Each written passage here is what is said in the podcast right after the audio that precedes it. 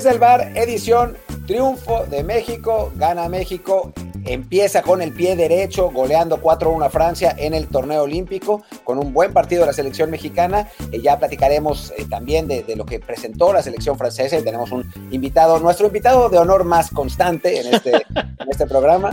Ya ni deberías de ser invitado de honor porque me traen para burlarse de mí. No, no, no. Tú, ¿Sabes que, bueno, es Ramón Raya, por si, por si no, no lo identificaron. No, no, tenemos amigos que, dicen, o sea, teníamos un amigo que, estaba viviendo con nosotros en algún momento, que cuando iba a verlos, cuando íbamos a hacer los watch alongs de los programas de Champions, decía, ¿va a estar Raya? Y le decíamos, sí, ah, entonces lo veo. Y si decíamos que no, se iba a caminar o a hacer otra cosa. Así sí, pues entre tanta, entre tantos villamelones de repente aparece gente que sabe fútbol. Hijo, hijo. Bueno, yo soy Martín del Palacio y aquí está Luis Herrera también. ¿Qué tal Martín? ¿Qué tal Ramón? Y como siempre les recuerdo rápidamente que este programa lo hacemos en vivo en Twitch, twitch.tv diagonal Martín del Palacio y twitch.tv diagonal Luis RHA. Ahí nos pueden seguir toda la semana a mediodía después de cariños y que si solo les interesa la versión de audio, bueno, pues que nos sigan en Apple Podcasts, Spotify, Amazon Music, Stitcher, Himalaya, Google Podcast, Castro, Overcast y muchísimas apps más. Sigan el canal que más les guste, el que más les interese. Pónganos reviews 5 estrellas en Apple Podcast para que más gente nos encuentre y así alcance para pagar el agua, Coca-Cola o lo que sea que nos podamos meter para no estar aquí muriéndonos de sed y de hambre. Y pues venga, arranquemos. Martín Ramón, ustedes digan, ¿de qué hablamos primero o de quién hablamos primero?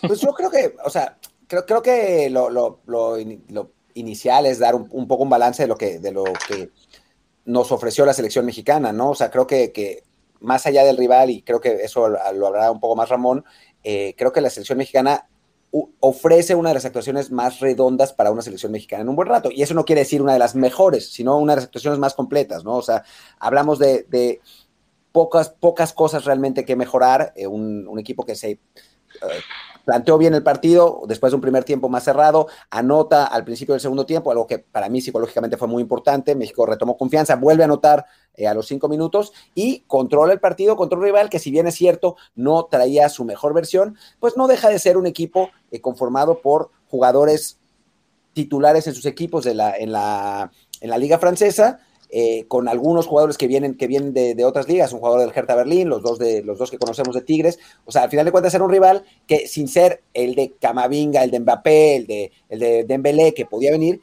es un rival razonable, ¿no? Que ya, ya habíamos platicado, y al que México le gana con, con claridad, ¿no? Que a veces nos quejamos de que México termina sufriendo los partidos contra rivales que no son tan buenos. Bueno, a este contra un rival aceptable le gana 4-1 en un partido en el que además deja ir dos o tres buenas oportunidades de meter más, ¿no?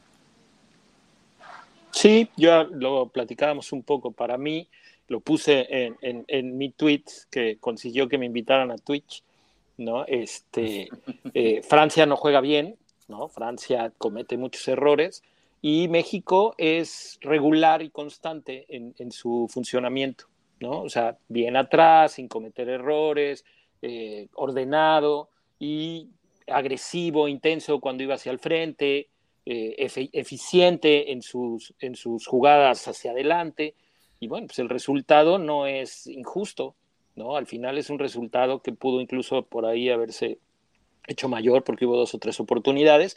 Y yo nada más destaco ahí que de repente hubo un momento en el que Francia hace triangulaciones en donde nuevamente se ve que, que el fútbol mexicano sigue siendo lento cuando cuando los equipos como Francia encuentran espacios, ¿no? Porque de repente nos llegaban muy fácil y que después no fueron certeros o que tuvimos la fortuna de que los remates no llegaban a donde tenían que llegar, que eso también a veces pasa, ¿no? A veces no eres, no estás en tu día, hoy Guiñac, por ejemplo, ese remate que, que hace de cabeza, que, que termina agarrando Ochoa sin problemas, dices, igual en otro día termina siendo un golazo, ¿no? Porque Guiñac puede hacer ese tipo de goles y hoy no, hoy simplemente la pelota ¿no? Fue un, remate suave a las manos de Ochoa.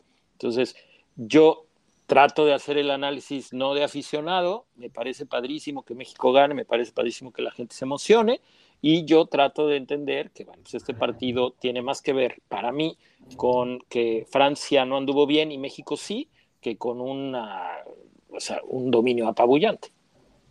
Que ahora nos centramos en el lado de México, creo que podemos coincidir que sí nos beneficia que Francia es este equipo, bueno, evidentemente tan, tampoco conjuntado porque se armó el vapor, faltando apenas unos días, con apenas un jugador por club de la Liga eh, francesa y aparte, bueno, el del Milan, el del Hertha Berlín, los de Tigres, los jugadores que no se conocen mucho entre sí o nada, que apenas, apenas han jugado juntos en los entrenamientos por una semana, y eso a, a México evidentemente le beneficia ser el primer rival, ¿no? Probablemente para Japón y Sudáfrica este equipo francés sea un poquito más duro al ya tener más este tiempo de, pues de, trabajo de conjunto. Y, bueno, ese lado México lo aprovecha, ¿no? Otras veces México ha tenido rivales a modo, sea por falta de conjunción o por ser de un nivel más bajo, y de todos modos México, sufre, ¿no? Entonces sí se puede destacar por ese lado que el equipo de Jaime Lozano hace su trabajo, eh, contiene bien esos 15, 20 minutos en los que Francia estaba viendo mejor, y después, en cuanto entra el gol, adquiere muchísima confianza y arrasa en el segundo tiempo, me parece. Sí, yo creo que, o sea, sí me parece, insisto, que el timing de los goles es importante, ¿no? O sea, México, después de, un primer tiempo en el que tiene las oportunidades más claras, no, no es tan dominante como, como lo fue en el segundo tiempo, pero tiene las oportunidades más claras. Entra, la primera jugada es un tiro al poste de Córdoba, también entran muy enchufados, ¿no? La primera jugada es un tiro al poste de Córdoba y la segunda es el gol de, Henry, ¿no? Em, y ahí creo que, perdón, lo decíamos en, la transmisión, que México ya estaba buscándolas todas, ¿no? Ya le salían todas. De pronto, eh, las dudas que tenían, eh, los, los, nervios, las, jugadas que, no salían, de pronto les empezaron a salir y empezaron a combinar y empezaron a triangular. Los franceses nerviosos, la jugada del segundo gol es otra pérdida de balón que, recupera bien Charlie, que proyecta Córdoba para, el 2 a 0. O sea, los franceses mismos creo que acusan ese, primer gol sabiéndose seguramente inferiores en, el, en, el, trámite. Y México, pues, pues aprovecha. Y creo que también eh, es, es, bueno señalar que Jimmy hace los cambios. A mí no me había gustado el cambio de, de Laines por Antuna, pero funciona. Eh, es la verdad, ¿no? Cuando vi que sacaran a, a Laines, me acordé de ustedes dos y dije, bueno, puta, ¿cómo deberán estar ahorita? Nosotros, que y Daniel, medio México, todos preferíamos. O sea, sí dijimos antes de que fuera el cambio que parecía partido para Antuna, pero pensábamos que quien saldría sería ya sea Alexis Vega o a lo mejor uno de los mediocampistas, eh, no sé, Córdoba o, Córdoba. ¿no? Yo, yo, que yo Lainez fue... Bueno, yo Córdoba lo saca al, al, mismo momento, ¿no? Lo saca sí, yo, yo a, a, a, Vega no lo sacaba ni de casualidad. Yo al que pensé que iba a salir era Henry Martin y poner a Vega de 9, que ha jugado en esa selección también ahí. O sea, me imaginé que eso es lo que iba a hacer. Pero bueno, al final sacó a le funcionó a Jimmy, o sea, realmente le funcionaron los cambios. Eh, México anota rápidamente el, el, 3 a 1 y ahí sí se acaba el partido, ¿no? Y todavía puede caer el cuarto y podría haber caído otro más. Eh, creo que, que, en ese sentido Lozano plantea bien el partido, ¿no? Y tiene, tiene un buen partido. ¿Tú cómo lo viste, Ramón? Sí, claro, pues digo, al final, eh, cuando tú planteas un partido y lo que planteaste se, se se nota en la cancha y además te permite que, que ganes el juego, pues por supuesto que termina siendo un buen planteamiento.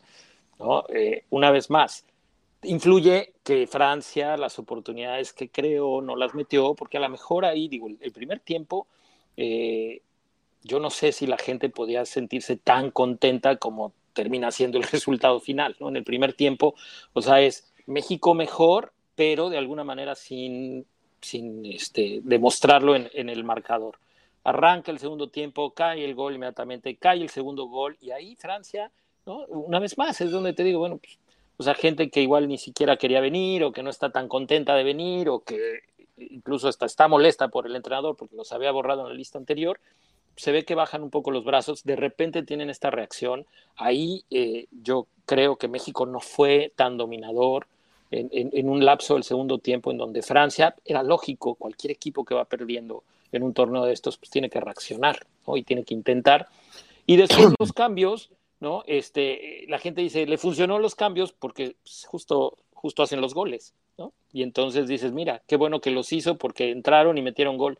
Y yo creo que no, no, normalmente no tiene que ver eso con, con, que te funcionen los cambios. ¿no? El funcionamiento es Laines ya no estaba siendo el jugador que, que, que quizá Lozano quería, ¿no? Con, con la entrada de Antuna, pues metes piernas frescas a una defensa que se notaba que no estaba ni enchufada ni motivada. Y, bueno, no, y un tiempo muy rápido, además, ¿no? Sí, claro, y que, y que, y que no tiene, o sea, que, que, que por ahí escuchaba yo ¿no? que el nivel de, de, la gente en la banca con el nivel de la gente que inició es muy parejo. Sí. sí no es fácil tener eso, no es fácil tener un plantel en donde puedes hacer un cambio y posiblemente el que entra juega mejor que el que sale. Sí, de hecho, previo al partido, en el episodio del martes, hicimos un este, análisis apoyándonos en la base de datos de este videojuego que es Football Manager, que a pesar de ser un videojuego, pues sí tiene una base de muy completa de todos los jugadores básicamente en el mundo. Eh, un, se, califica a todos los jugadores este, su nivel de forma, me parece, bastante adecuada. Y sí era notorio que de entrada México en promedio tenía jugadores de mejor este, rating que los franceses y además, sí, eh, como dices, ¿no? entre, los primeros, entre los primeros cinco de México y los últimos cinco había una diferencia mucho menor que la que había en Francia entre Guignac, Tobán y los 6, 7, 8 de abajo, que sí eran jugadores que, si estuvieran en México, serían jugadores apenas de la sub-20 eh, o de Liga de Expansión. Sí, y, creo que creo que también, digo, hay que decir que Francia, su mejor jugador fue uno que entró de cambio, ¿no? El que entró de cambio por Tobán, que, empezó a ser vertical y que fue el que provocó el penal y que todavía provocó otra, creo que fue el, que, el que por lo menos revivió un poco al equipo francés, pero del resto, pues la verdad es que sí, México no afloja para nada el nivel con los cambios, ¿no? O sea, creo que la entrada de Esquivel, que no se habla mucho, también fue importante porque solidifica el medio campo y le permite a Romo jugar un poco más adelante, que Romo estaba para mí eh, muy, pues, jugando como contención encasillado, digamos, y a mí Romo me gusta más de interior, o sea, con, con, más ida y vuelta. Entra Esquivel y Romo se libera ahí, puede ir mucho más, y creo que México mejora también a la ofensiva en ese, en, ese caso, ¿no? Entonces, eh, sí, creo que los cambios bien, la banca bien, eh, o sea, el hecho de que al final del partido te entre el Piojo Alvarado, que es titular y más o menos en el equipo campeón del fútbol mexicano, pues te dice que hay un, un, fondo de armario, como dicen los españoles, pues mucho, o sea, muy importante, ¿no? O sea, no sé si a nivel plantel esta sea la mejor selección preolímpica mexicana desde 96, ¿no? Que 96 era la de Cuauhtémoc Blanco, la de la, la de ah, Pavel Pardo, eh, que, que de refuerzo a Luis García, Valencia, Campos de refuerzo, que es que ese quizás sea la mejor selección eh, sub-23 que hemos presentado, ¿no? Pero, pero sí, es un equipo que por lo menos tiene muchos jugadores, o casi todos, que son titulares en sus equipos eh, indiscutibles, ¿no?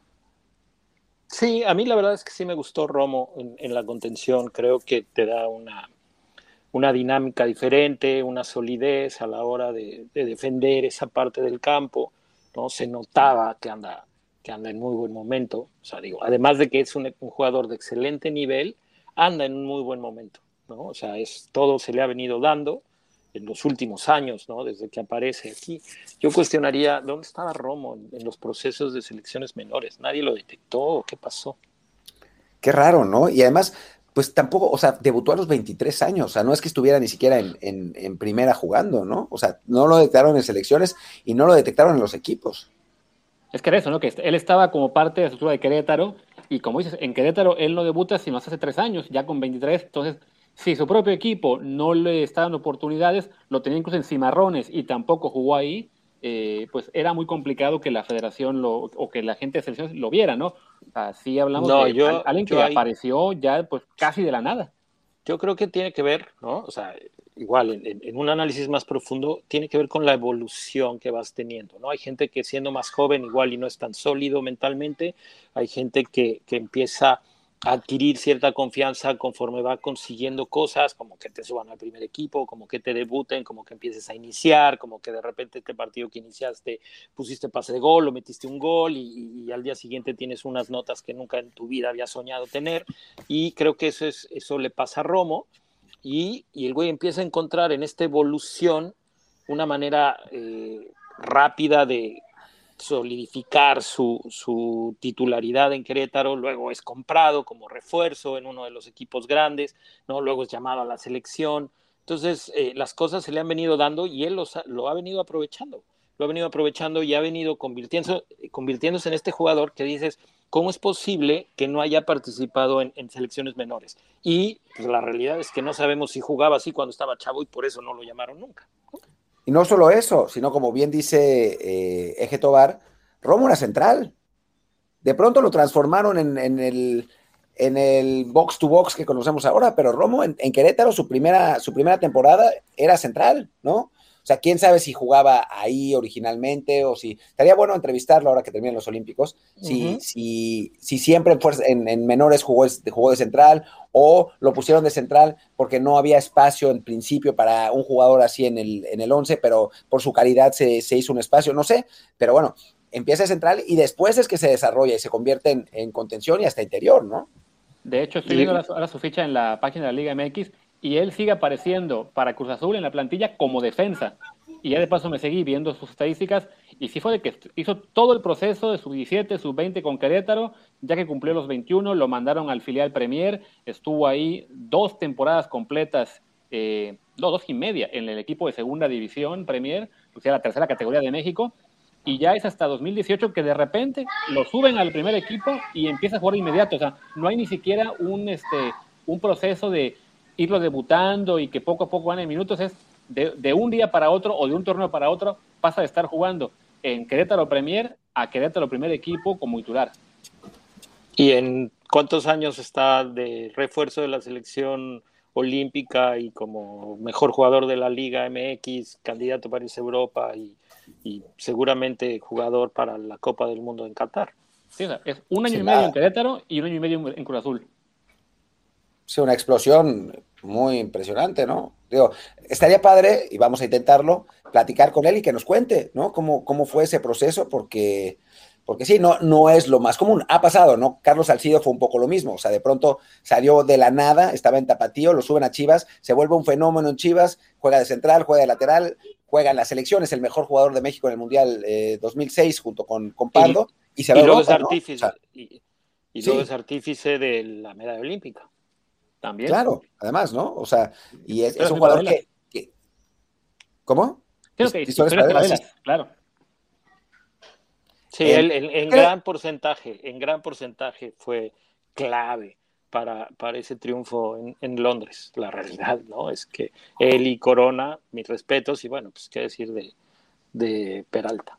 De Peralta. Y Salcido jugando de contención, ¿no? O sea, hizo ese recorrido de pasar de central a lateral y de lateral a contención, que, que bueno, pues es un poco lo que está haciendo Romo también, ¿no? Es, sí, es divertido así como de Romo, que Romo, 18 meses en Querétaro, 18 meses en Cruz Azul, pues ojalá serán 18 meses en, Getafe y al Mundial.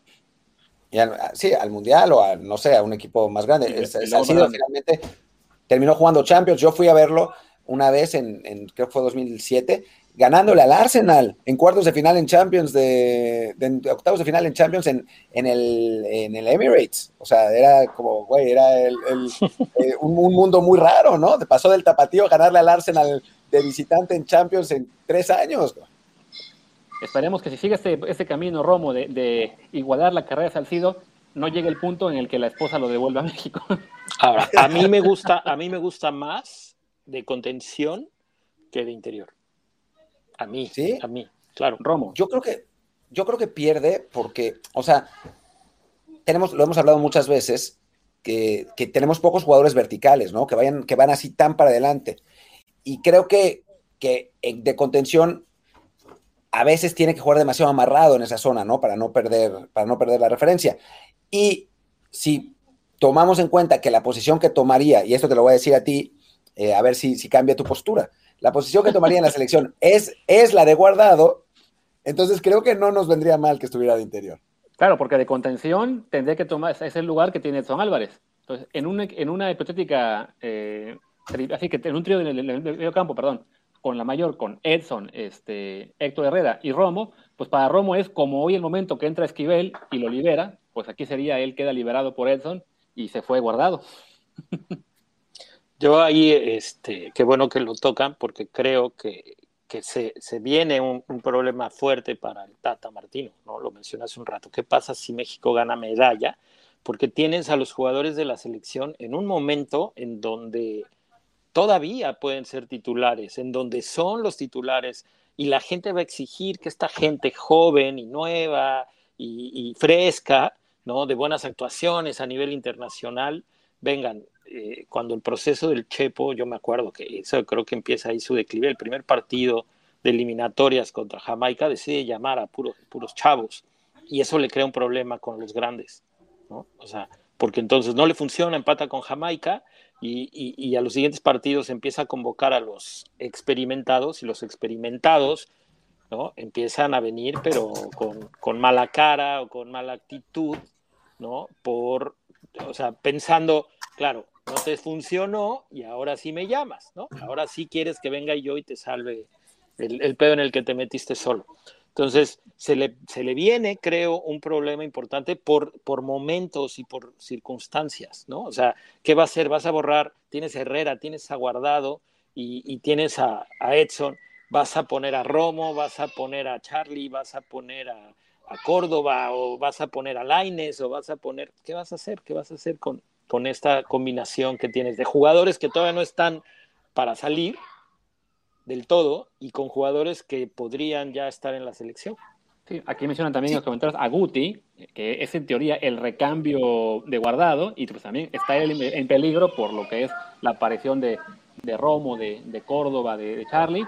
Y también está, yo pensando hace rato cuando iba en la calle, que en la central ahora mismo que comentábamos que se están este, disputando el puesto eh, Moreno, Araujo y Salcedo en la Copa Oro, pues igual ya acaban peleándose ellos. Uno de los tres puede quedar fuera del Mundial porque Johan y Montes van durísimo. Sí, que va, a ser, va a ser un problema, se va a complicar porque así, pase lo que pase, la gente va a decir, no, yo quiero a este y otros van a decir, yo quiero a otro y, en los medios van a cuestionar al que llame. Así, si llama al chavo, ¿por qué no llamó al otro? Y si llamó al otro, ¿por qué no llamó al chavo? Y si empataron o, ganaron por uno, van a decir, ya ves, hubieras traído a los viejos o hubieras traído a los jóvenes. O sea, ya, ya el Tata de por sí ya había caído en esta, en esta situación típica del fútbol mexicano. Con esto se le va a venir la noche, me parece, en lo que resta aquí del proceso. Y con los centrales, con los centrales es un problema, porque pones a los dos chavos, ¿no? O sea, que pone que México gana medalla, ¿no? Pones a los dos chavos. Y de pronto juegas contra Honduras en San Pedro Sula y pierdes 2-0, puta, se lo van a comer, pero se lo van a comer. Y los experimentados, que no solo son experimentados, sino que llevan 10 años en selección. O sea, no es que son, o sea, tanto, o sea, Moreno, Moreno lleva desde 2000, creo que su primera convocatoria fue en 2008, ¿no? Después eh, Araujo, no, Araujo no tanto, pero bueno, pues ya, ya, ya lleva tres o cuatro. Salcedo lleva cinco o seis. O sea, son jugadores que tienen recorrido largo, ¿no? Digo, conociendo a, Héctor quizás agarre la onda de, mentor y lo que quieran, pero Salcedo no lo veo, pero ni, ni dejando un, un pequeño resquicio para que le, imagínate que la pugna por el último puesto quede entre Salcedo de Tigres y Moreno de Monterrey. Esa es una cosa muy divertida. Ah, deja, Moreno. Sí. La, pregunta que yo les quiero hacer, si ustedes son el técnico, ¿qué haces? ¿Te la juegas con los veteranos? Y si no te va bien, entonces haces el recambio. O te la juegas con los chavos y si no te va bien, ya perdiste a los veteranos porque los veteranos no regresan, no regresarán nunca de buenas. Puta, no sé, qué bueno que no soy el Tata Martino, francamente. Ah, esas son las cosas que a mí me gusta, ¿no? Por eso me gusta dirigir, tienes que tomar esas decisiones, la gente no las piensa y es bien fácil, como tú dices, partido en CONCACAF, se te complicó contra Honduras, o este, o contra El Salvador, ¿no? Y, la gente va a empezar a decir que es porque no llamaste a uno o porque no llamaste al otro, cuando no tiene nada que ver. No sé qué opinas tú de lo que yo te voy a decir. Por ejemplo, ya que se está viendo la disyuntiva que tendrá el Tata, sobre todo porque hasta ahora tuvo el beneficio de que como teníamos el compromiso tanto de la mayor con Nations League y Copa Oro y, de los, y la, Sub-23 con los Olímpicos, pues ha podido repartir jugadores en dos, en dos diferentes escuadras, ahora que las tiene que juntar en una sola. Yo lo que iría llevando es en cada partido de los que siguen, ir dando oportunidad a uno o dos jóvenes dentro de una base de veteranos. Y ahí sí, a los que vayan funcionando más, los voy dejando, los que pero, tienes, tienes, que ir, tienes que ir sacando, tienes que ir sacando gente. O sea, hoy, hoy la, alineación del Tata de este, eh, ¿no? está muy clara. ¿no? Tienes a Raúl Jiménez que ojalá regrese, o está Funes Mori, y tienes por el lado derecho al Tecatito, por el lado izquierdo a Lozano, tienes a, a Edson, tienes a Guardado, tienes a Héctor Herrera. Y entonces te pregunto, ¿dónde queda Vega? ¿Dónde queda Laines? ¿Dónde queda Córdoba? este, ¿dónde queda Romo? ¿Dónde los pones? Empiezas a, poner a uno, entonces ¿a quién quitas? ¿Quitas al Tecatito para poner a Laines? ¿Quitas, a, quitas a Guardado para, o quitas a Edson no lo vas a quitar porque Edson es joven, ¿no? ¿Quitas a, Herrera para poner a Romo o quitas a Guardado para poner a Romo? Guardado que es tu capitán. O sea, eh, se, viene, se viene muy complicado en ese sentido para, para el Tata que bueno, dentro de lo que cabe, es mejor tener ese problema a que de pronto digas, puta, no tengo recambio. No, lo sé. no lo sé, no lo sé. En el papel sí, ah, qué bueno que tengo ese problema. Dices, no, ojalá y no tuviera ese problema, ojalá y uno fuera mucho mejor que el otro para no tener ese problema también. ¿no? ¿Por qué? Porque a lo mejor lo que necesitas tú en este momento es no tener problemas, ¿no? En esta última fase. Y no tener ese, eh, precisamente ese problema justo en, cuando viene el octagonal. ¿no? Justo cuando México no anda bien y justo cuando los, los grandes no andan bien y los chavos por ahí ganaron una medalla. Y imagínate que ganen la de oro, pues, ¿no? Si, ganan la de oro, va a ser mucho más fácil para el Tata justificar oportunidades a los jóvenes eh, sobre los veteranos. La diferencia va a ser sobre todo si a ambas selecciones les va igual de bien o de mal en estos torneos, o por ejemplo que los veteranos sigan en la Copa Oro eh, al final, que sería lo más lógico, y estos chavos queden en cuarto lugar o en cuartos de final de los Olímpicos, pues ahí te cargas más del lado veterano, ¿no? Porque ok, bueno, ahí te va el ejemplo. Entonces, México gana la, eh, la, medalla de oro y entonces justifica que metes a los chavos. Y que borras, borras a, a, a quién, al, al, Chucky no lo vas a borrar, al Tecate borras a Héctor Herrera, no lo vas a borrar, a Edson no lo vas a borrar, a Guardado, ok, borras a Guardado y, y entonces no borraste a nadie, nada más borraste a uno, que es tu capitán, que yo no creo que, que el Tata lo borre, ¿no? O sea, por lo que influye Guardado para mí sí, ya lo debería de borrar, tú lo sabes, ¿no? O sea, y ahí es donde yo creo que la, o sea, es mucho mejor que juegue alguien más ofensivo, ¿no? Más hacia adelante, puede ser Córdoba, incluso Charlie creo que es, pero hay que verlos ya en la Copa del Mundo. Eh, no creo que Romo en sus características, o sea, si yo tengo que decidir dónde es mejor Romo, es mejor yendo hacia adelante que conteniendo, yo creo que es mejor conteniendo y te da ese plus de que es bueno para adelante. Sí, güey, pero tienes ahí a Edson y no vas a poner a Edson. Y entonces, tienes a Romo. Entonces tienes, vas a poner a Romo en lugar de guardado. Yo sí, hoy, mañana, ayer, ya ponía a Romo en lugar de guardado. También toma en cuenta que como la fecha FIFA va a incluir tres partidos este, en una sola semana, seguramente las convocatorias van a ser aún muy amplias de 26, 28 jugadores, así que no te hace falta borrar a nadie y seguro tendrás que rotar. Eh, Luis, Luis, pero ahí tendrás la oportunidad de que la mayoría tenga por lo menos un partido en cada fecha FIFA. No, y también vas a quién Tata va a rotar. Pero todos están rotando, todos están rotando, ¿eh? O sea, en Europa están rotando. En Europa están rotando, porque no les queda de otra. Claro, por el coronavirus, por, por la cantidad de partidos. Con tres partidos en siete días, vas a ver que en la fecha FIFA de, eliminatoria va a haber rotaciones. Pero a ver, cuando tú estás en el plantel, cuando tú estás en el plantel, tú sabes si eres el titular o no. Y entonces ahí, ahí va a haber un problema. No, no hay manera de evitarlo. No hay manera de evitar este, esta, este cuestionamiento que va a tener el Tata de a quién, a quién deja fuera, no de la lista, de la alineación inicial. Sí, puede ser. Por cierto, te, acaban de decir en los comentarios que eres un reportero. ¿Por qué? Dice aquí, ya empezaron a crear posibles problemas. Todo por un triunfo frente a Francia. Estos reporteros. posibles problemas. Tú? No, nosotros. No, o sea, yo porque los conozco. Ojalá y se quedaran callados la, gente y los medios y dejaran al entrenador trabajar. No va a pasar, no pasa en ningún otro país, pero en México exageramos. Y en México hay quien no importa, o sea, es, o sea, estos cuestionamientos, porque yo aquí les pregunto y dice Martín, yo saco a Guardado y pongo a Romo. Ok, hay gente que no que no diría nada, simplemente es, si el Tata puso a Romo, diría, ¿por qué lo sacó a Guardado? Y si pone a Guardado, diría, ¿por qué no pone a Romo? Ese es el gran pedo. no, yo, yo al contrario, ese, ese de eres un reportero y estás, es como insulto para mí. Eres un reportero, maldito reportero. Soy un reportero. Y francamente dudo que mucha gente cuestione si en el primer partido juega Romo sobre Guardado.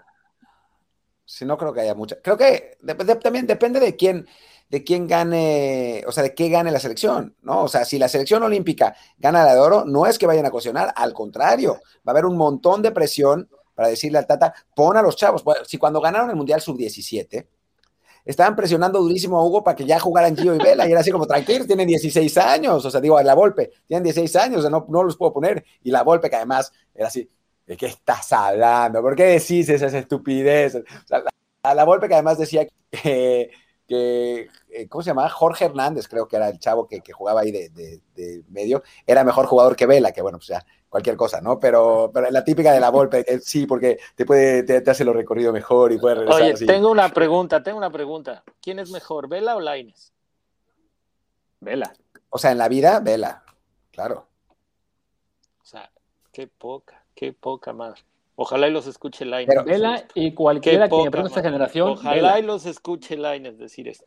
Sobre Lainez y los 25 de esta selección. Por favor, la gente, pónganlo en Twitter. Martín acaba de decir que Vela es mejor que Lainez. Y Luis también. Yo, o sea, yo quiero, me, me encantaría que Lainez llegara a ser, llegara a tener el nivel de Vela. Me queda muy claro, acaba de decir que Vela es, mejor que Lainez. no, pero hoy en día Vela es mejor que Lainez, pero no hay ni, ni duda. O sea, para mí Vela, bueno, en fin, Vela.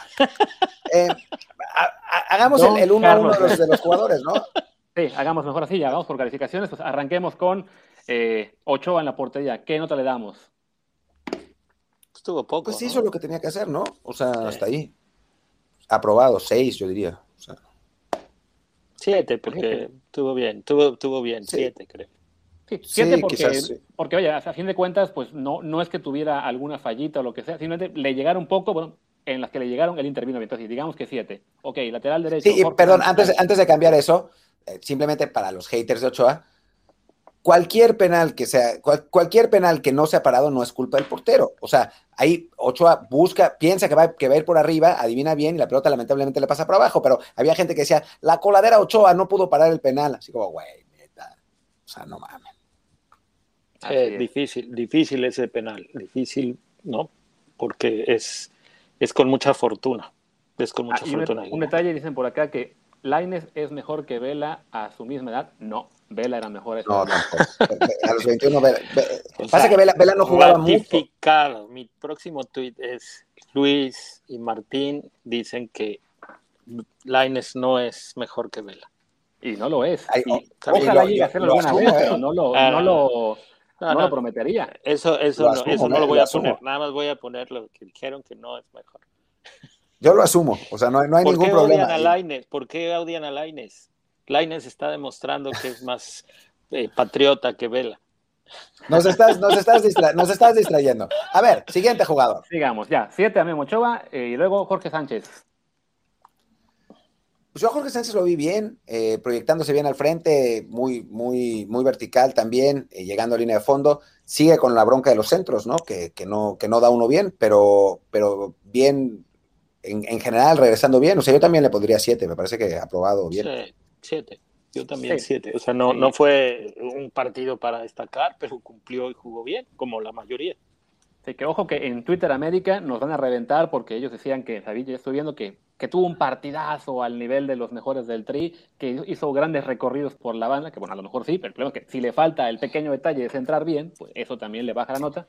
Así que coincido con ustedes, me quedo con el 7. Después, central por derecha, César Montes, ¿no? Pues yo creo que pierde por la barrida y por, por algunas eh, situaciones de nerviosismo al principio del partido, por pases equivocados y, eso. O sea, de los dos centrales creo que es el que se ve peor. Digo, eso no quiere decir que haya jugado mal, ¿no? Pero, pero creo que, que pierde ahí. Yo le pondría, yo le pondría seis. Yo también seis, ¿no? Creo pues, que, que falló pases que no debía de fallar, que en algún momento, digo, sin ser totalmente superado, se vio lento, ¿no? En, en estas triangulaciones o se vio lejos, pero igual no es un partido para reprobar a nadie en México. Correcto. jugó mal. Estamos haciendo notas sin punto cinco, ¿no? O sea, es 6, 7, 8, 9, nada de medias cintas, ¿no? Ok, como quieras, tú pon, tú pon las reglas que quieras. ah, bueno, pues en este caso yo le voy a 6.5, porque si 6 me suena como que apenas aprobado de panzazo. Ok, yo entonces, entonces yo también 6.5. yo, yo, yo, aplico el, el, el, soft gold index y le pongo 63%. Exacto. Después, central, Johan Vázquez. Pues para mí fue el mejor de la defensa, uno de los mejores del equipo. O sea, yo le, yo le pondría 8. Creo que, que dio un muy buen partido. Eh, eh, no, no, no, no vi ningún error claro y creo que, que fue que eso, 8. No, no tengo mucho más que decir. Yo le doy 8.5 porque creo que sí tuvo un, un gran partido en la, en la, defensa. Fue el líder de la saga. Eh, como ponían ahí en Twitter, estuvo jugando desnudo todo el encuentro, a ver si no lo que hacían por ello. Entonces yo le doy 8.5. Yo 7-5, no me, no, no me Falló muchos pases también. ¿no? En la posición no fue precisamente el mejor, sin tener mucha presión. Creo que, o sea, en mis expectativas puede ser mejor de lo que hizo hoy. Ok, vamos con lateral izquierdo, Eric Aguirre. A mí Aguirre me gustó mucho. O sea, en, el papel que tuvo, ¿no? Que era no llegar mucho a línea de fondo. O sea, yo lo vi cruzando medio campo una vez. Pero creo que, que la idea de Jimmy era que el que atacara fuera el, lateral derecho, porque además, como bien dijo Ramón, por izquierda ya tenía eh, dos jugadores de, de, corte mucho más ofensivo, donde, por donde estaba pasando el partido, con Vega y con, con Córdoba. Entonces creo que lo, lo, amarró un poco más, pero pues Tobán no tocó el balón. O sea, tuvo un ahí, un, disparo de lejos, pero fuera de eso, era el jugador más peligroso de ellos y la verdad es que, que, Aguirre lo secó. Yo le pondría, pues como le puse a, Vázquez, 8 también. Yo entre 7 entre siete y 7-5, porque ¿no? creo que también tenía que haber ido más. Igual, es un partido bueno, defensivamente es bueno y esa es su función. Entonces, 7-5 le pondría. Yo iba a hacerle caso a cierto experto regiomontano que reclamaba que Aguirre no subió ni una sola vez hasta el minuto 64 y que estaba petrificado de miedo ante los franceses, pero que simplemente que en realidad, como dice Martín, pues es que su función era ser el defensa que quedara un poco más atrás y dejar que los ataques fueran por la banda derecha. Su labor fue buena, como dices, Tobán ni la tocó. Eh, aparentemente tampoco tuvieron muchos duelos mano a mano, pero bueno, si la marca estaba correcta de, Aguirre, pues eso también evita que le lleguen para a Tobán. Entonces me quedo también con el 7 para él. Vientos. vamos con Luis Romo. Pues aquí vamos, creo que vamos a diferir con Ramón, no porque pensemos que estuvo, que, estuvo mal, sino porque para Ramón debe, estar, debe haber estado más superlativo que para mí. yo, yo creo que Romo tiene un buen partido en general, o sea, muy buen partido en general. Creo que mejor cuando juega de interior no cuando juega de, contención. O sea, me parece que cuando entra Esquivel, Romo se vuelve mucho más peligroso, va mucho más, mucho más al frente, pero también recuperó mucho y, por, él pasó la pelota. Lo vi equivocando algunos pases en el primer tiempo, en el segundo ya no.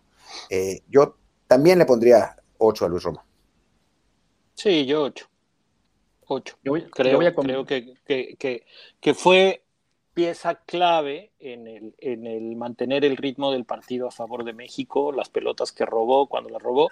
Y sí, también por ahí hubo situaciones en donde de repente lo agarraron fuera de su posición y, que terminaron en llegadas de Francia que afortunadamente no costaron goles y que entonces lo salvan de perder algunos puntos.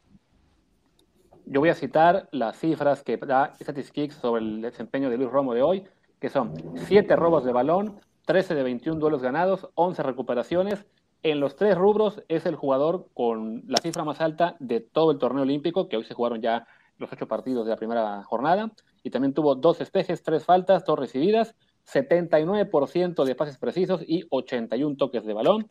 Yo le doy un 8. Pues todos le dimos en la misma calificación, más allá de los argumentos. sí, no, al final no, no hubo gran, eh, tanta diferencia en otros. Y bueno, seguiríamos con Charlie Rodríguez. A mí fue el que menos me, gustó de la media cancha de México. Eh, creo que participó poco, da el pase para Córdoba, que es un pase muy bueno, aunque también viene de una pérdida de balón grave, o sea, tenía todo el tiempo del mundo. Es, es un pase simple, ¿no? Es un pase que no, no, se necesita ser un crack para darlo. Yo creo que Charlie jugó por abajo de lo que realmente es su nivel para el partido como se presentó en donde México, o sea, es quizá yo para mí de los jugadores que si se les puede decir que quedó a deber, porque pudo haber hecho más por cómo se presentó el partido, quizás sería él. Pero no, no, eso no quiere decir que haya jugado mal, ¿no? Yo le daría 7. Si yo, 6.5. Yo también me voy a quedar con 6.5. Creo que el, pase para gol, más allá del grado de dificultad, eh, le, sube un poquito la nota. Eso de que no hace falta ser un crack para meterlo, vamos a ver si Jorge Sánchez o Antuna lo logran hacer algún día. Así que me voy con el 6.5 y vamos No, Luis, pero a ver, es, es un pase en donde Cortamos a Ramón. o sea, cayó Ramón. o sea, quisiera. Ramón quiso, quiso subirse a las barbas de este programa, entonces no, eso no puede ser, no puede ser y lo, cortamos. Ya, está bien, ya está bien. Se le va a haber acabado la batería a su, a su iPad. Me suena que... cuenta que está por acabarse. Pues bueno, ahora, ahora esperamos que ahora vuelva. Ahí, viene, ya, ya, ya, se Ahora, ya, le puso el cable a su iPad. Eh, no, no vale que me corten porque no estoy de acuerdo con ustedes. a ver, estábamos todavía en Te el decía del pase. El pase, o sea, es un pase en donde no hay ninguna dificultad, en donde está abierto, en donde no se necesita ser un crack, ¿no? Se necesita ser un jugador de primera división para poner ese balón. Eso es lo que yo creo. Y creo que para un jugador de, que, como como Charlie Rodríguez, es un pase que esperaríamos que pueda hacer, ¿no? O sea, no, no, no, estamos, no estamos hablando de, de, alguien con pata de palo, al contrario, estamos hablando con alguien de muy buen pie. Así, así que. Perfecto. Vamos a hablar con, Sebastián Córdoba. Eh, aquí vamos a, sí vamos a variarle. O sea, creo que Córdoba tuvo un buen partido, pero sin llegar a ser eh, brillante para mí. O sea, eh, combinó bien con, con Romo, estuvo bien apoyando. El primer tiempo a mí me gustó menos, el segundo tiempo mejor no me parece que haya sido un partido superlativo de Córdoba. Define bien, aunque le pega con la espinilla, pero define bien en eh, la jugada que tuvo. No sé, a mí me parece que estuvo bien, pero no, no genial. Yo le pondría 7-5.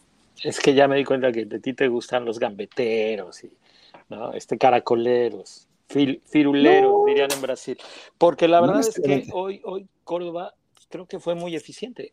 ¿no? O sea, marcó bien, apretó bien, achicó eh, las líneas de pase, ¿no? E hizo que la pelota se jugara para otros costados. Eh, cuando tuvo que bajar, bajó. Cuando tuvo que tocar, tocó. Cuando tuvo que picar, picó. Sí, no quiere decir que todas las veces que picó le hubieran dado la pelota o que todas las veces que tuvo la pelota hubiera hecho jugadas de 10, pero me parece que es un jugador que hizo que el, el partido de México se jugara por ese lado. O sea, él tuvo más influencia en el, en el partido que incluso Alexis, para mí. O sea, el que México atacara por el costado izquierdo se, da porque, porque Córdoba fue como muy sólido en, en, esta eh, condición de tener la pelota, de, darse vuelta, de tocarla fácil, de moverse, de abrir espacios, de generar juego. Para mí, este, o sea, no es el mejor del partido porque Alexis ¿no? se, se, se lleva la tarde siendo buen pasador, siendo agresivo, siendo ofensivo en lo que le tocaba, ¿no? Siendo como que muy bueno en lo que le tocaba. Pero para mí el juego se, desarrolla por ese lado gracias a Córdoba, entonces yo le pondría 8.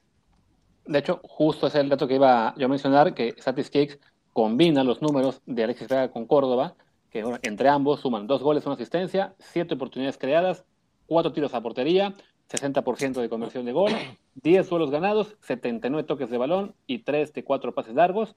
Evidentemente, no, no sé si la proporción entre ellos es 50-50 o 80-20, pero quiero suponer que si los ponen juntos es porque fue muy parejo. Entonces sí creo que Córdoba, a lo mejor sin ser tan llamativo, sí fue muy efectivo y yo le daría un 8. Ok. Vamos ahora pues con Alexis Vega. americanistas, comprados por Televisa. a, le sale, a Martín le sale lo Puma. Sí. Y bueno, ya que, y ya que estaban de la mano, pues vamos con Alexis Vega, ¿cómo lo vemos? Pues yo sí creo que fue el mejor partido, creo que coincidimos en eso, ¿no? A mí me gustó mucho eh, la personalidad, digo, más allá de que jugó bien, es un tipo que las pidió todas, las buscó todas, fue siempre para adelante, eh, físicamente nunca se arredró, ¿no? Contra los franceses, eh, fue, era el que iba siempre al choque, digo, también tiene la carrocería para hacerlo, ¿no? Pero, o sea, lo mandaron a, volar en la primera jugada y después nunca más, ¿no? O sea, las, las siguió buscando eh, define bien en, su gol. Creo que, que, da un muy buen partido en general y para mí el mejor de, México y de la cancha. Pues yo le pondría 9. Yo 8-5, 8-5. No, este. digo, 9 si hubiera sido, no sé, ¿no? Este güey que, que hubiera dominado por completo y hubiera sido el, factor principal en el partido. Creo que su función la hizo muy bien, fue agresivo, fue bueno en los duelos individuales, este, hizo esfuerzos para atrás que a veces en otros partidos no hace, combinó muy bien, trianguló, fue práctico para mí. O sea, sí es el mejor del partido, pero tampoco como para darle el 9. ¿no? O sea, tampoco es que, que, se haya convertido en este jugador así que cada que la tocaba se sentía un peligro inminente. ¿no? Por eso no le doy el 9, creo que 8-5 pues yo sí le voy a dar el 9 porque además estamos calificando, estamos calificando en curva, primer partido, el rendimiento no puede ser el, máximo, creo que sí fue el mejor del encuentro, estamos todos de acuerdo. Además está aprovechando esta vitrina que, que creo para él es de los... O sea, ¿están diciendo que, jugó mejor que Laines? Sí. Sí. Obviamente, sí. ¿Y por qué no pusieron foto de... ¿Y por qué los franceses no lo ponen? Pues no lo conocían. Pues no sé. ¿Y, por qué no hay foto, ¿Y por qué no hay foto de, Alexis? no, no, tienen ni foto de él. Porque no está en el fondo de pantalla, Alexis. Pues porque no encontré esa foto. O sea, esa foto de Laines la, la, encontré en un sitio francés, no, cuando estaba buscando lo de las calificaciones, no, no la encontré. O sea, le están diciendo a los fans de Laines que, que Laines no fue mejor que Alexis Vega. Sí, este partido fue mejor Vega, yo ya lo dije en Twitter y todo. Sí. Y bueno, nos quedamos con el 9 para Alexis y a ver, para Laines, ¿cuánto le damos? Pues yo, o sea, a mí, para mí Laines, sin ser tan constante como podría llegar a ser, sí me parece que, cuando tuvo la pelota en los pies era, era el más peligroso, era el, que encaraba más, el que iba más para adelante, el que buscaba más, o sea, generó las dos más claras del primer tiempo, generó la, del gol, o sea, es, es lo que tiene que hacer, es lo que le, tendría que hacer. Yo por eso le pondría 12, porque pues, es, un crack absoluto, o sea, digo, ¿Cómo? ¿no? le, pusiste, ¿Le pusiste 8 a, ¿O cuánto le pusiste a, a, nueve, nueve, Pero es que Laines siempre tiene un 12 en mi corazón. O sea, eso sí. No, yo le, pondría 8-5 a Laines. O sea, para mí fue el segundo mejor detrás de, de, Vega, asumiendo que puede jugar mejor. O sea, que no, no, no dio el máximo, el máximo que puede dar. Yo coincido y también le dejo 8.5 de nota. Yo le voy a dar 8 creo que participó menos de lo que tendría que haber participado. Cuando participó, participó bien. Igual no es su culpa, pero eh, estuvo de repente muy aislado allá por la derecha. Y eh, no todas, no todas eh, creo que decidió bien para mí, ¿no? O sea, sí es vertical, sí hizo dos muy buenas, ¿no? Que de estas que emocionan a, sus este, lines levers, ¿no? Pero yo creo que no fue el mejor ni siquiera de, ya lo dije, creo que hubo tres jugadores más determinantes y pues yo esperaría que Laines sea este jugador determinante, entonces eh, yo le exigiría, creo que puede dar más. Le, doy ocho y porque me caen bien ustedes dos. sí, yo creo, a ver, creo que Laines tiene que entender a veces que no tiene que buscar en todas el recorte, ¿no? O sea, que no tiene que, o sea, que, que a veces puede, puede jugar de otra manera. O sea, pases entre líneas es muy raro que ver de, ver Lines, ¿no? Lo hizo, pero también después de una recuperación de balón para la jugada de Córdoba. Sí, muchas veces recibe el balón y piensa, para adelante, chingue su madre, voy a, voy a ver si me puedo llevar estos cuatro. Y es algo que todavía no tiene. Pero, pero bueno, en eso estoy de acuerdo. Pero bueno, eso de que chingue su madre, vaya para adelante, es algo que pues no es tan común ni en, en, nuestros jugadores, entonces pues yo se lo aprecio. No, pues yo sí creo, pues es el Tecatito, es el Chucky. Pero no es, lo, pero no es igual, güey, o sea, el, el Chucky es distinto, el Chucky es mucho más vertical, no es de regates, ¿no? O sea, no ves a Chucky haciendo ta, ta, ta, ta. Tecatito más, pero pues todas las hace así en medio campo, güey. O sea, esa es la realidad. O sea, a mí me gusta el Tecatito, pero pues, sí, no sé. O sea, yo de Tecatito sí creería más lo que tú dices del Mundial que va a llegar al mundial y que no va a ser ese, jugador porque no lo hace, no lo hace en tres cuartos, ¿no? O sea, no es, no es, el, no es lo mismo, pero bueno, en fin. Breaking news, Ramón y Martín oyen a Tecatito y bueno, mejor hablemos de Henry Martín. no, porque yo al revés, yo dije que, Tecatito era igual que Laines, eso es bueno, ¿no? Odias a Laines, no, complicado. a ver, hablemos de Henry Martín, ¿cómo lo vieron? Bien, o sea, yo, yo la verdad es que era muy escéptico de Henry Martin. Eh, y creo que los primeros 15, 20 minutos le costó. Pero después bien, arrastrando la marca, reteniendo el balón. Eh, hizo una jugada de crack que no acabó en gol porque por, obra y gracia del Señor, pero este, estuvo a punto. Eh, creo que, digo, con las limitaciones que sabemos que tiene, ¿no? O sea, no es Raúl Jiménez, eso está claro. Pero creo que, que lo que se le pidió hizo, lo hizo bien. Yo le pondría 7.5. Yo 7. Yo siete. Creo, este. Eh, fue. Tuvo buen porcentaje, creo, cuando tocó la, pelota, pero la tocó menos. Igual, una vez más, no es culpa de él, ¿no? No haberla tocado tanto, porque el juego se desarrolló más en estas combinaciones entre Alexis y cambios de juego, y al final la pelota le llegó menos de lo que quizás sería un partido bueno para un centro delantero, pero lo hizo bien sin tampoco ser un jugador que dijeras, wow, esta jugada le cambió la cara al partido. Creo que él asumió el rol que le, que le toca hacer, no, no va a ser el delantero, la estrella del equipo, no va a ser el, hombre objetivo, más bien él va a contribuir a que otros este, tengan opciones de gol. Para el día de hoy yo le doy un 7.5. Creo que en general estamos calificando casi igual, simplemente Martín y yo un poquito más generosos. Entonces, por eso vamos bien. Le, pusieron 12 a Laines, no mames. Ese fue Martín, yo le hice un 5. yo fui. Porque siempre en mi corazón, aunque juegue un minuto, Laines va a tener 12. bueno, vamos con los que entraron de cambio, que el primero fue... ¿Tú cuánto le dices a Laines, Luis? A Laines le di 7.5. 8.5, no, no, no, 8.5, 8.5, 8.5, perdón, sí. Oh, ya. Ese por un segundo entre Martín. O sea, le 7.5, este, Vela es mejor. ¿Quién más dijiste que era mejor? ¿Quién más dijiste que el... Que, Dijo que Vega jugó mejor, que Vega jugó mejor. Que Vega jugó mejor, ¿no? Y Vega jugó mejor, claro. Y Carlos Vela que te, tienen, mejor te, que los dos. te, tienen que cuestionar o suspender por lo menos un par de horas tu, tu carnet de fan de Lines. Y mientras tanto, veamos nuestro carnet de haters de Antuna, califiquémoslo a él. Lo vamos a, patear, lo vamos a patear del tren, del, del, del, del, mame de Lines, pero bueno. Sí, pero Antuna, Antuna. Antuna bien, ¿no? O sea, entró, entró con, con, esa función de, de aprovechar las, los huecos que dejaban los defensas y lo hizo, y además jugando entre líneas, que era algo que yo no esperaba. O sea, yo esperaba que, iba, que fuera a jugar con el último defensa y que lo tiraran ahí a, a, correr y a tirar centros, y no, o sea, tuvo dos, una que pegó en el poste y que salió, y después la otra del gol. Así que, que no, bastante bien Antuna. O sea, yo le pondría un 8 para lo que tuvo que hacer, la verdad. 7-5, yo le pondría. ¿Por qué no 8? Eh, pues porque la verdad es que no entra en un partido que relativamente estaba más sencillo. ¿no? Y entonces no, no encuentro, no quiero demeritar, pero tampoco quiero decir que, bueno, es que Antuna hizo cosas. ¿no? O sea, la verdad se encontró con un partido que estaba eh, relativamente sencillo para aprovechar sus fortalezas. Sí, era un partido propicio para él, para el, para el tipo de juego que tiene. Evidentemente hay que eh, tomarlo en cuenta el, gol que hace. También antes del gol había tenido un, un, buen disparo cruzado que se vuelve a caer este ahora Ramón del, canal, pero bueno, ahí te volverá. Tuvo un disparo cruzado que también pasó muy cerca del poste. Igual toca mencionar que sí tuvo por lo menos tres toques de balón muy, muy deficientes, incluido uno que por poco nos mete problemas en defensa. Yo creo que deberíamos empezar a considerar seriamente la posibilidad de que Antuna sea zurdo y no lo sepa, porque le pega mejor con la izquierda que con la derecha. Eh, y yo también le daría un 7.5 en el momento en que Ramón, me parece, acaba de regresar a, a la pantalla. Ahí está. Ya regresó, creo que ahora está usando su teléfono porque antes estaba con la. Con claro, la, sí. Con la se, me acabó, bueno. se me acabó la pila y como no puedo cargarlo al mismo tiempo porque mis audífonos tienen que ah. usar esto.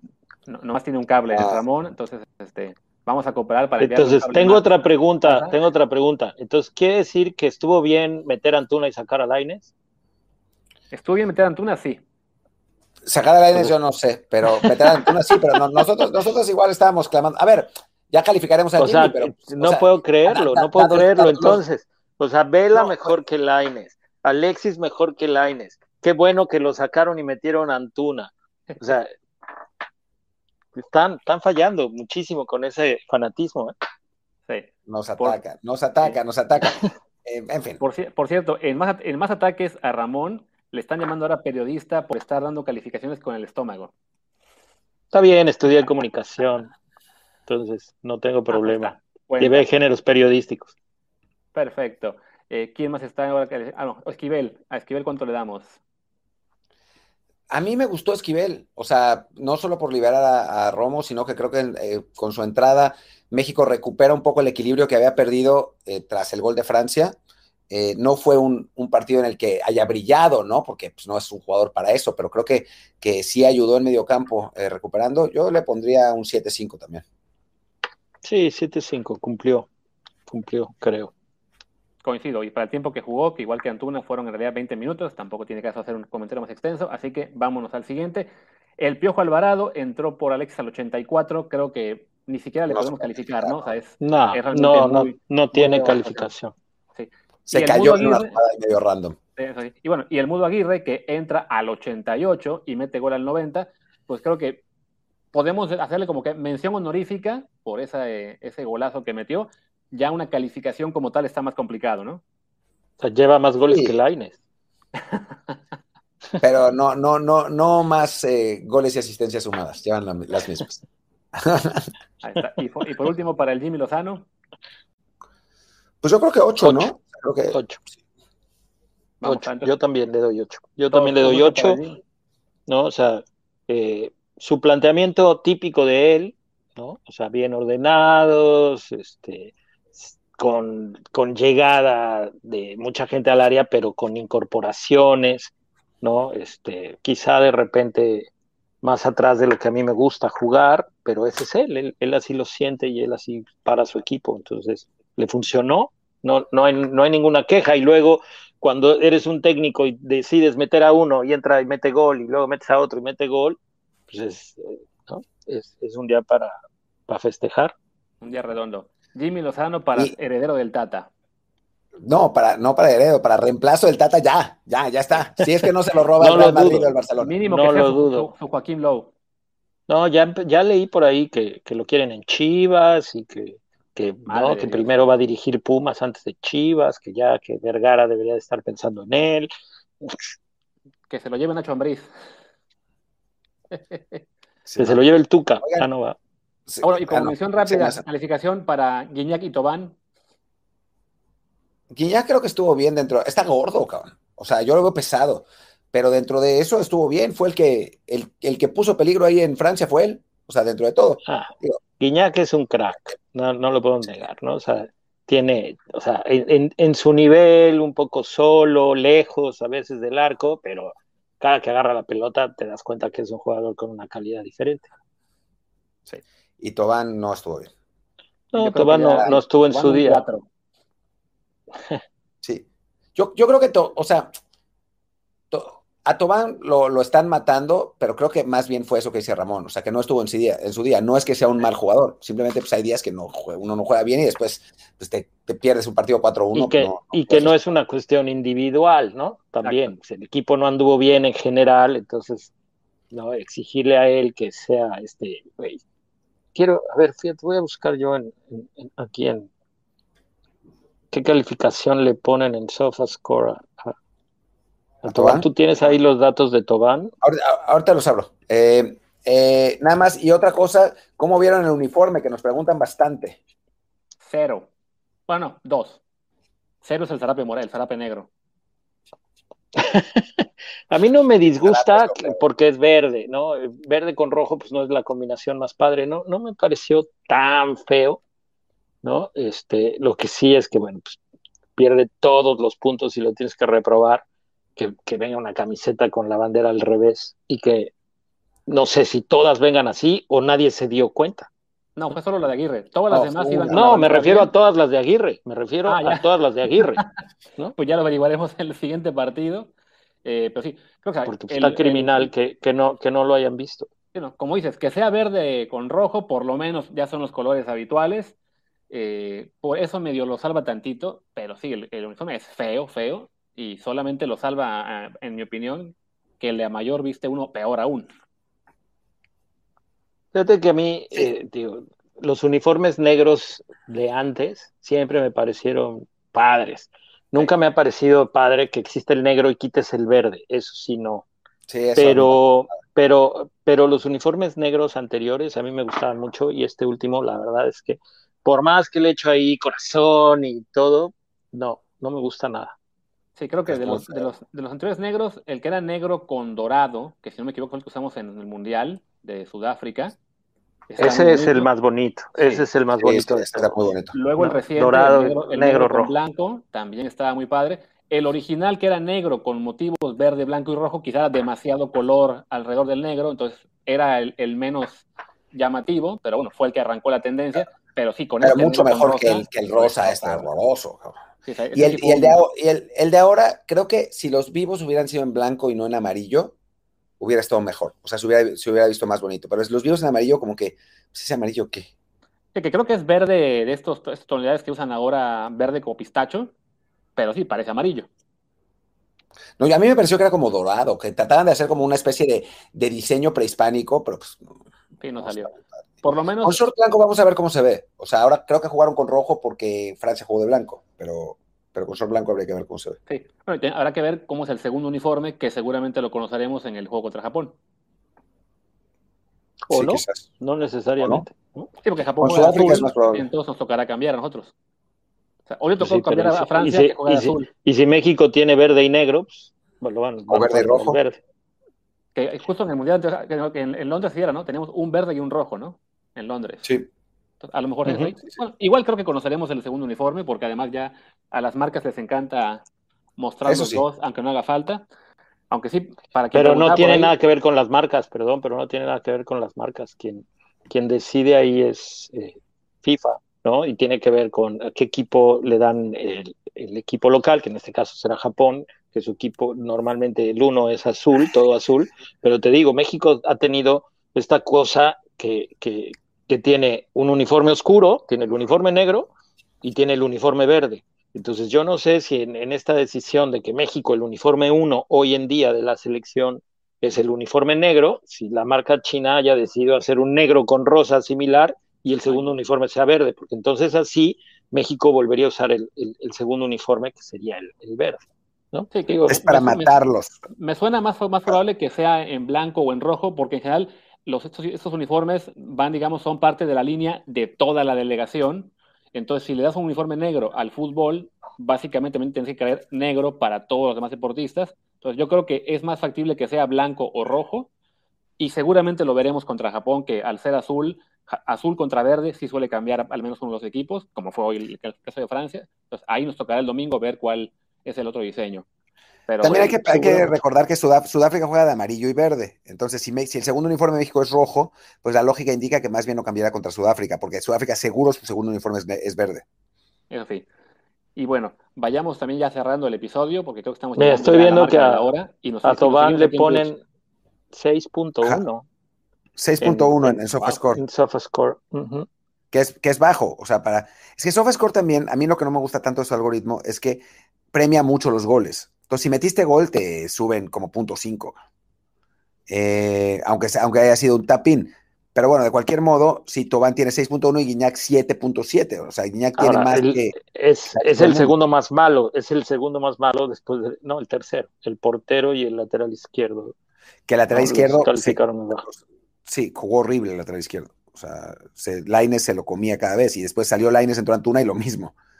Eh, pero bueno, eh, pues quieren, quieren cerrar y platicar de lo que dice la prensa francesa fuera de fuera de, episodio de podcast. Sí, ya, cruzamos la marca de la hora en formato audio, así que a la gente que escuchó esto en Apple Podcast y demás, pues el resto tendrá que venir a, a, Twitch a ver la grabación, porque sí, ya nos toca cortar por ahora. Ramón, como siempre, ¿cuál es tu Twitter para que te busquen por ahí? Arroba Ramón Raya 23 donde hoy van a poder leer cómo Luis y Martín dijeron que Laines no es mejor que Vela, que Alexis fue mejor que Laines, que Antuna entró e hizo mejor las cosas, que qué bueno que sacaron a Laines. ¿Y qué otra cosa? ¿Qué más dijeron de Laines hoy? Aquí ya te fuiste a las que tiene, que tiene 12, 12 de calificación en mi corazón. En tu corazón, nada más, no jugando, pero en tu corazón y para darte más material, que yo digo que para mí Laines va a ser un muy buen jugador de equipos medianos, pero no lo veo llegando a ser estrella en un club grande. Ah, sí, también. Material, que, ¿cómo no? Que, que Laines a esta edad, Vela se lo comía. También. Pues venga, vamos cerrando. Yo soy Luis Herrera, mi Twitter es arroba luisrha. Yo soy Martín del Palacio, mi Twitter es arroba martín de ELP y el del podcast es desde hablar pod, desde hablar POD. Muchas, muchas, muchas gracias. Y bueno, los que están en Twitch no se vayan porque aquí seguimos en Twitch, solo nos vamos del formato audio. Chau, chau. Chao.